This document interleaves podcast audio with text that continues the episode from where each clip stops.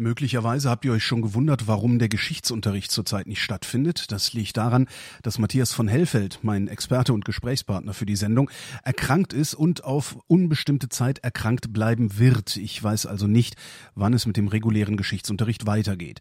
Allerdings haben Matthias und ich vor seiner Erkrankung noch eine Serie aufgenommen, die wir über den Sommer bringen wollten, und darum bringen wir die jetzt einfach mal.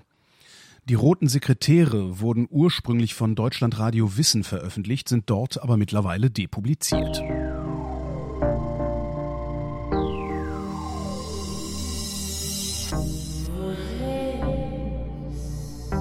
Wer redet, ist nicht tot.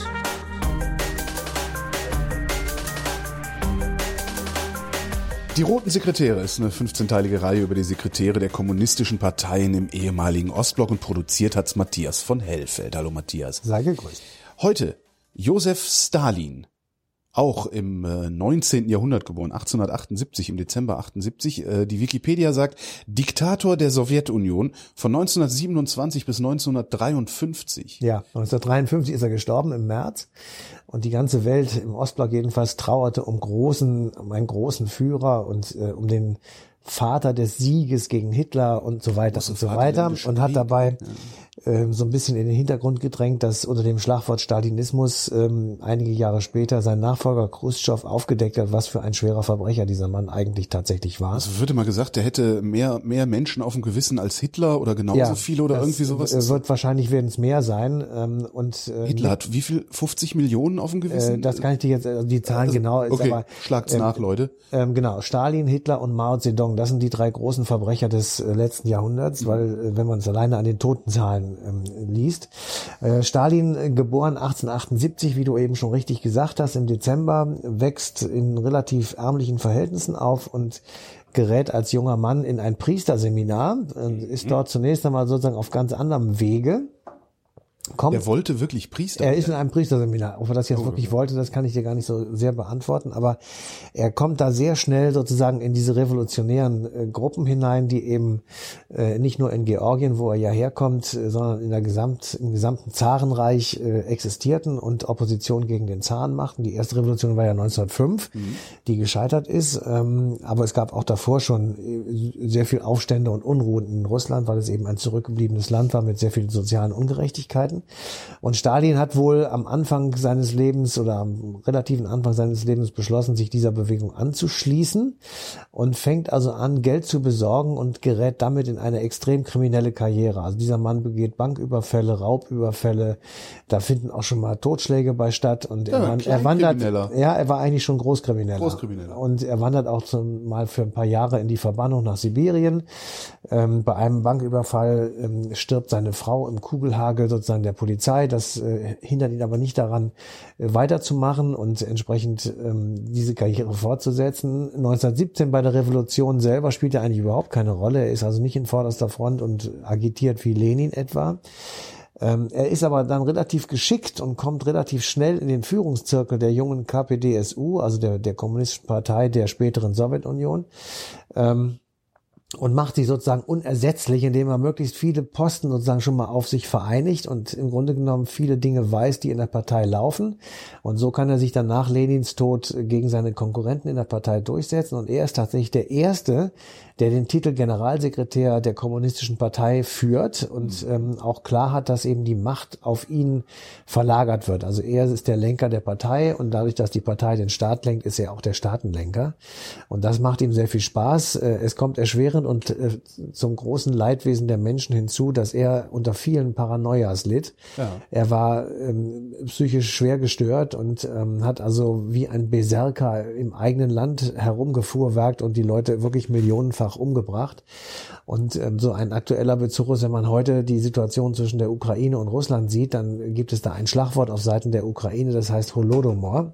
Ja. Holodomor ist, ähm, hat Anfang der 30er Jahre stattgefunden, ein ähm, die Ukrainer sagen von, den, von der Sowjetunion bewusst herbeigeführte Hungerkatastrophe in der Ukraine äh, und auch anderswo ähm, der sind alleine schon dreieinhalb Millionen Menschen mindestens. Auch schon eine Sendung drüber. Mindestens zum Opfer gefallen, möglicherweise sogar äh, noch mehr.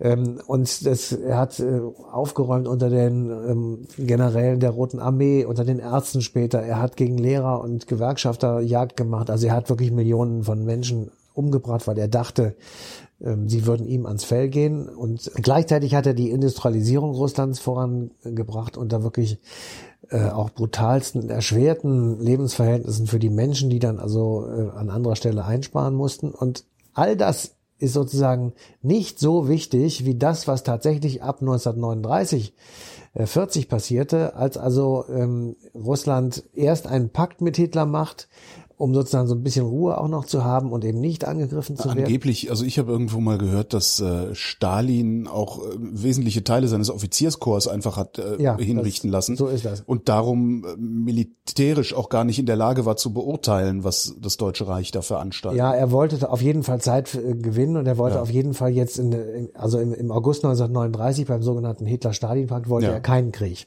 Okay. So und ähm, das hielt dann noch eine Weile lang und jedenfalls irgendwann äh, Juni 41 wird also die ähm, Sowjetunion überfallen von den Deutschen und damit ist äh, das alles hinfällig und ähm, Stalin sitzt tagelang im Kreml und weiß gar nicht so richtig, äh, wie ihm geschieht, weil er offenbar depressiv geworden ist und dann aber beginnt er sozusagen den Widerstand zu organisieren gegen die Nazis und gewinnt diesen Zweiten Weltkrieg und das ist sozusagen der der, Über, der, der Überbegriff für ihn Väterchen Sieg, Väterchen äh, Sowjetunion. Er hat den Krieg gewonnen gegen die Faschisten und damit sozusagen das Imperium gerettet und das hat ihn bis zu seinem letzten Tage wirklich unsterblich gemacht. Moskau, 23. August 1939. In den Räumen des Kreml gibt der sowjetische Generalsekretär einen Empfang. Unter den Gästen der deutsche Außenminister Joachim von Ribbentrop. Wenige Augenblicke zuvor ist der deutsch-sowjetische Nicht-Angriffspakt unterzeichnet worden. Herr von Ribbentrop, ich weiß, wie sehr das deutsche Volk seinen Führer liebt. Ich möchte daher auf sein Wohl trinken. Ich kann Ihnen versichern, dass der Führer für Sie und das russische Volk durchaus Sympathie hegt. Zumal, wenn sich die Interessen unserer beiden Völker so in Einklang bringen lassen wie in diesem Vertrag. Nastarovie! Auf Ihren Führer, Herr Außenminister. Der Pakt des Braunen mit dem roten Diktator versetzt die Welt in Staunen. Denn bis zu diesem Hitler-Stalin-Pakt sehen beide Seiten im jeweils anderen das größte aller möglichen Übel. Nun aber vereinbaren sie einen Nicht-Angriffspakt und gegenseitige Neutralität, falls eine der beiden Seiten in einen Krieg verwickelt werden sollte.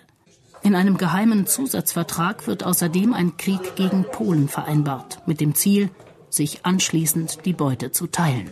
In einem Nebenzimmer liegt eine Karte Polens, der angrenzenden baltischen und anderer osteuropäischer Länder. Stalin nimmt sich einen roten Bleistift und beginnt eine Linie zu ziehen, während der deutsche Außenminister ihm beifällig zuschaut.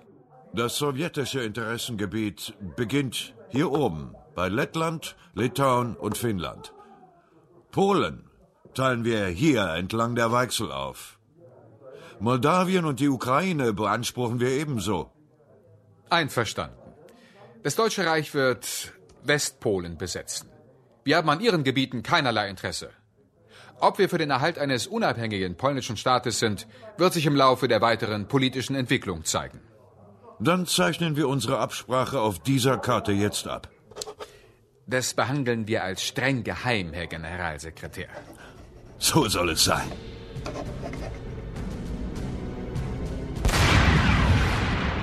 Knapp zehn Tage später überfällt die deutsche Wehrmacht Polen.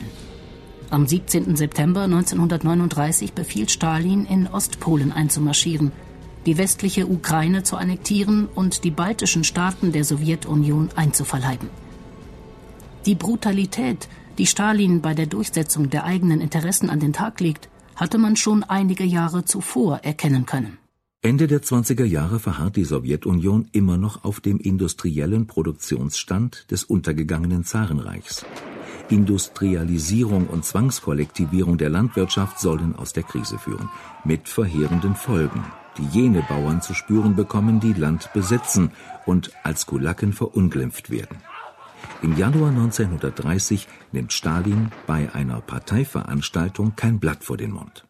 Um das Kulakentum als Klasse zu verdrängen, muss man den Widerstand dieser Klasse in offenem Kampf brechen und ihr die Quellen ihrer Existenz und Entwicklung in der Produktion entziehen. Also die freie Bodennutzung, die Produktionsinstrumente, die Pacht und das Recht auf Anwendung der Lohnarbeit. Damit ist der Startschuss für die Liquidierung von Millionen sogenannter Kulaken gefallen. Im Februar 1933 druckt der Manchester Guardian eine Reportage über diesen Krieg Stalins gegen Teile der Bauernschaft. Auf der einen Seite sah man Millionen von Bauern, ihre Leiber aufgeschwollen vor Hunger. Und auf der anderen waren die Soldaten und die Agenten, die die Befehle der Diktatur des Proletariats ausführten. Sie erschossen und erhängten Tausende von Bauern, manchmal die Bevölkerung ganzer Dörfer. Um am Leben bleiben zu können, schlachteten die Bauern Hunde, Katzen, Ratten und Mäuse. Sie lebten von Unkraut und Gras, Rinden und Blättern, und schließlich fraßen sie sich gegenseitig auf. Die Bilanz ist erschreckend. Auf Befehl Stalins werden rund 10 Millionen Bauern getötet. Weitere 5 Millionen fallen bis 1938 weiteren Säuberungen zum Opfer. Der rote Zar im Kreml schreckt vor nichts zurück. Er lässt seinen psychopathischen Triebregungen freien Lauf. Die Ursachen liegen in seiner Kindheit in Armut und Krankheit. Eine Pockenerkrankung hatte sein Gesicht für immer gezeichnet, ein Unfall seinen linken Arm gelähmt. Weggefährten bezeichnen ihn als unfreundlich, kurz angebunden und ohne Mitgefühl. Menschliche Kontakte sind ihm fremd. Stalin hegt zeitlebens einen krankhaften Hang zum Alleinsein – mit allen Zutaten einer schweren Psychose. Mord ist für ihn ein Akt der inneren Befriedigung. Nach der Ermordung eines innerparteilichen Gegners offenbart er seine Motive. Das Opfer zu wählen, den Schlag umsichtig vorzubereiten, seine unversöhnliche Rache zu stillen. Es gibt nichts Süßeres auf der Welt.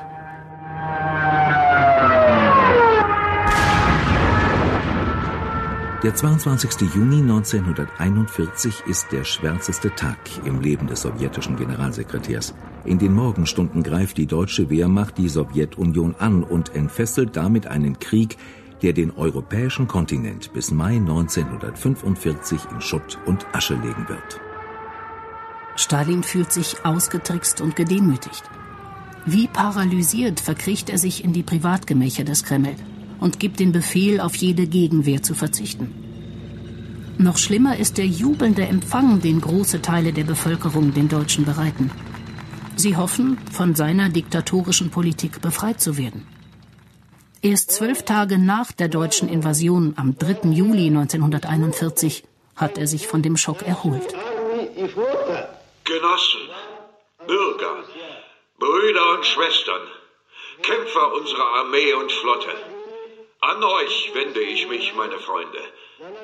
Die Völker der Sowjetunion müssen sich erheben, um ihre Rechte und ihren Boden gegen den Feind zu verteidigen. Alle unsere Kräfte für die Unterstützung unserer heldenhaften Roten Armee, unserer ruhmvollen Roten Flotte, alle Kräfte des Volkes für die Zerschmetterung des Feindes. Vorwärts zum Sieg! Aber Stalin erwartet eine vernichtende Niederlage. Schnell sind mehr als zwei Millionen Soldaten der Roten Armee in deutscher Gefangenschaft. Bei der Truppenparade zum Jahrestag der Oktoberrevolution hört man auf dem Roten Platz in Moskau den Kanonendonner der nur noch 17 Kilometer entfernten Front. Aber dann setzt der Winter ein und das Blatt wendet sich. Bis zum Sieg der Roten Armee am 8. Mai 1945. In den Konferenzen mit den alliierten Kriegspartnern erreicht Stalin eine territoriale Erweiterung der Sowjetunion und die Errichtung eines Abwehrgürtels. Polen, Ostdeutschland, die Tschechoslowakei, Ungarn, Rumänien und Bulgarien sowie das neutrale Österreich bilden einen Puffer zu den kapitalistischen Staaten Westeuropas. Stalin macht daraus aber kein kommunistisches Commonwealth, sondern lediglich Prellböcke und Satellitenstaaten des neuen sowjetischen Imperiums. Zahlreiche Aufstände werden zeigen, dass das ein schwerwiegender Fehler ist. Am Ende seines Lebens ist er ein körperliches Wrack. Gezeichnet von Demenz befiehlt er noch kurz vor seinem Tod, gegen Ärzte und andere Verräter mit Schauprozessen vorzugehen. Schlagen, schlagen und nochmal schlagen rät er, wenn die Angeschuldigten nicht die gewünschten Geständnisse von sich geben. Dennoch genießt Stalin bei den Menschen einen guten Ruf, als er am 5. März 1953 stirbt. Er hat den Krieg gegen die Deutschen gewonnen und aus dem rückständigen Agrarstaat Sowjetunion eine Weltmacht geformt. Und er ist mit dem amerikanischen Präsidenten der mächtigste Mann der Welt.